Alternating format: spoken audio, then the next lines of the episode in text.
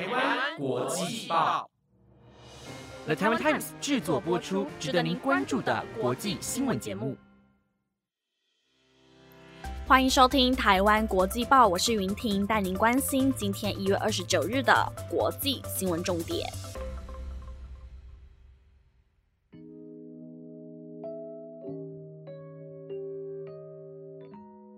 首先带您关心到美国的政治消息。根据美国孟茅斯大学民调显示，美国总统拜登上任的第一周支持率就有五十四 percent。这一项数据已经胜过了前总统川普任何时间的支持率。另外，根据晨间咨询在二十五号公布的民调当中，拜登的支持率高达了五十六 percent。而在国会山庄报和哈瑞斯民意调查公布的另外一项民调，则显示了拜登的支持率高达了六十三 percent。这三者的民调皆显示出拜登的高支持度。虽然民调显示出拜登的支持率极高，但同时也反映出。了川普执政的四年后，美国政治形成了严重的对立现象。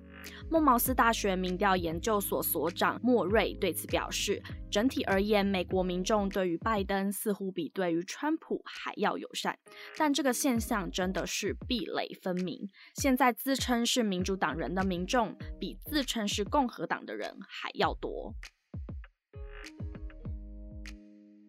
接下来带您关心美股方面的相关讯息。台湾时间二十八日早上，美国道琼工业指数早盘涨了两百一十九点，普标五百指数上涨零点七十二 percent，纳斯达克综合指数涨了零点五一 percent，费城半导体指数涨一点八九 percent，台积电 ADR 涨二点三四 percent。根据美国劳工部二十八号表示，美股三大指数全面上涨的原因，很有可能是由于上一周申请。失业救济金的人数减少了六点七万人，大约是八十四点七万人申请，比经济学家原本预估的八十七点五万人还要少，因此也显现出企业的裁员力道在近期已经有所减弱。最后一则关于美国的消息，在台湾的苹果迷要注意了。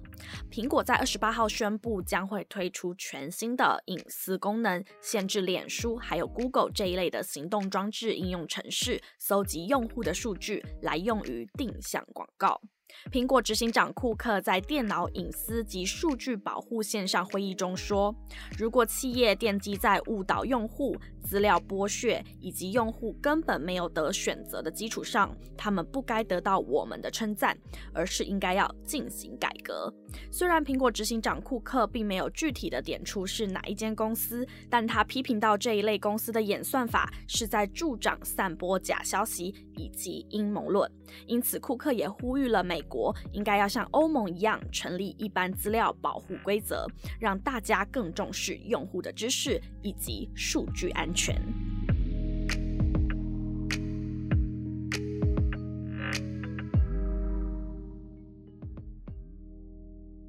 接着带您关心到英国的政治新闻。根据英国法新社的报道，英国政府在二十八号时发表声明，表示拥有英国海外公民身份的人，可以自一月三十一日起申请赴英国生活以及工作，长达五年的时间，而且还可以申请成为一般公民。这一项新的政策，相较于过去英国海外公民护照持有人只能在英国停留最多六个月，且不可工作。不可定居的规定有了重大的突破。对此，英国首相强生说：“我非常自豪，我们为香港的英国海外公民带来了一条全新的道路，让他们可以在英国生活、工作，把这里。”当成自己的家。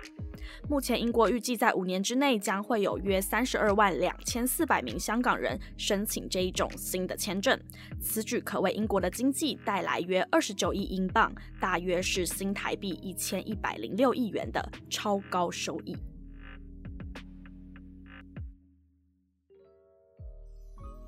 关心完了英国的最新政策，接着带你看到英国皇室被当地的杂志社 New Idea 爆料，英国哈利王子的妻子梅根正在为儿子雅契继承王位做准备。根据《New Idea》杂志的报道，英国哈利王子与儿子雅契按照王位的继承规范，分别是排在第六以及第七顺位的位置。而哈利的父亲查理、哥哥威廉以及威廉的三个孩子的继承顺位都分别排在哈利的前面，因此几乎不可能有机会登上国王大位。但据传，目前居住在美国的哈利以及梅根，让才一岁多的雅契经常向哈利学习英国口音，并且计划未来教导他皇室的规矩，还有历代帝后的历史，以及接受一堆的贵族教育。种种的行为，仿佛是在为有朝一日雅契能够继承王位所做准备。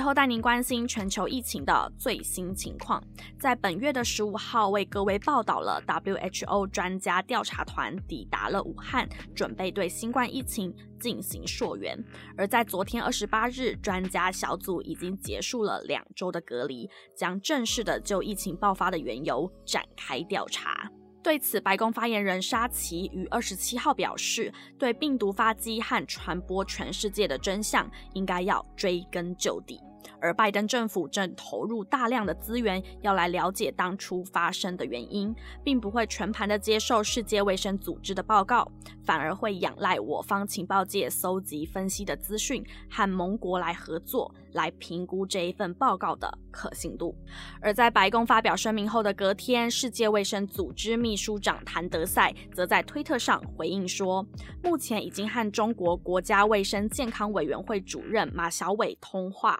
双方针对病毒的溯源任务进行了讨论，并向中国请求支持国际专家小组所需要的访视以及相关的数据，并有机会与中国的专家充分接触。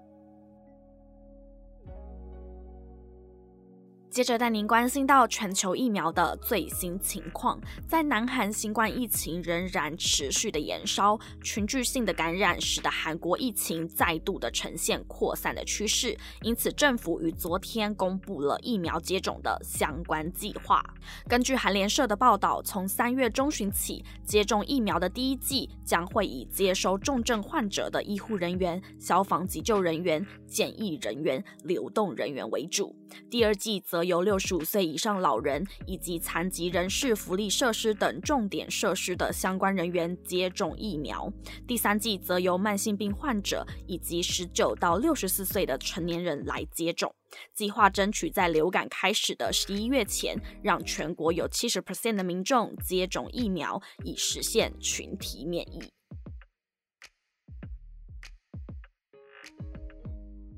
而在美国，竟然出现了工位人员直接在雪地里帮忙施打疫苗的奇景。根据《纽约时报》报道，工位人员原本预计要替四十八公里外的民众施打 COVID-19 疫苗，但由于风雪过大，导致他们卡在了俄勒冈州的高速公路上。但是手边有的六剂莫德纳疫苗，若不在六个小时之内送达，就会产生疫苗失效的风险。因此，工位人员就急中生智的一车一车去询问同样被堵在路上的驾驶人，是否愿意就地的接种疫苗。俄勒冈。当州约瑟芬郡工卫主任韦伯说：“虽然身边跟着医师还有救护团队，但大部分的驾驶人听到这个问题还是笑了，并且礼貌的回绝。但是很感激，最后仍然找到了六位驾驶人愿意接种疫苗。他表示：当我们知道已经来不及回镇上施打疫苗时，我们最高的原则就是绝不浪费。”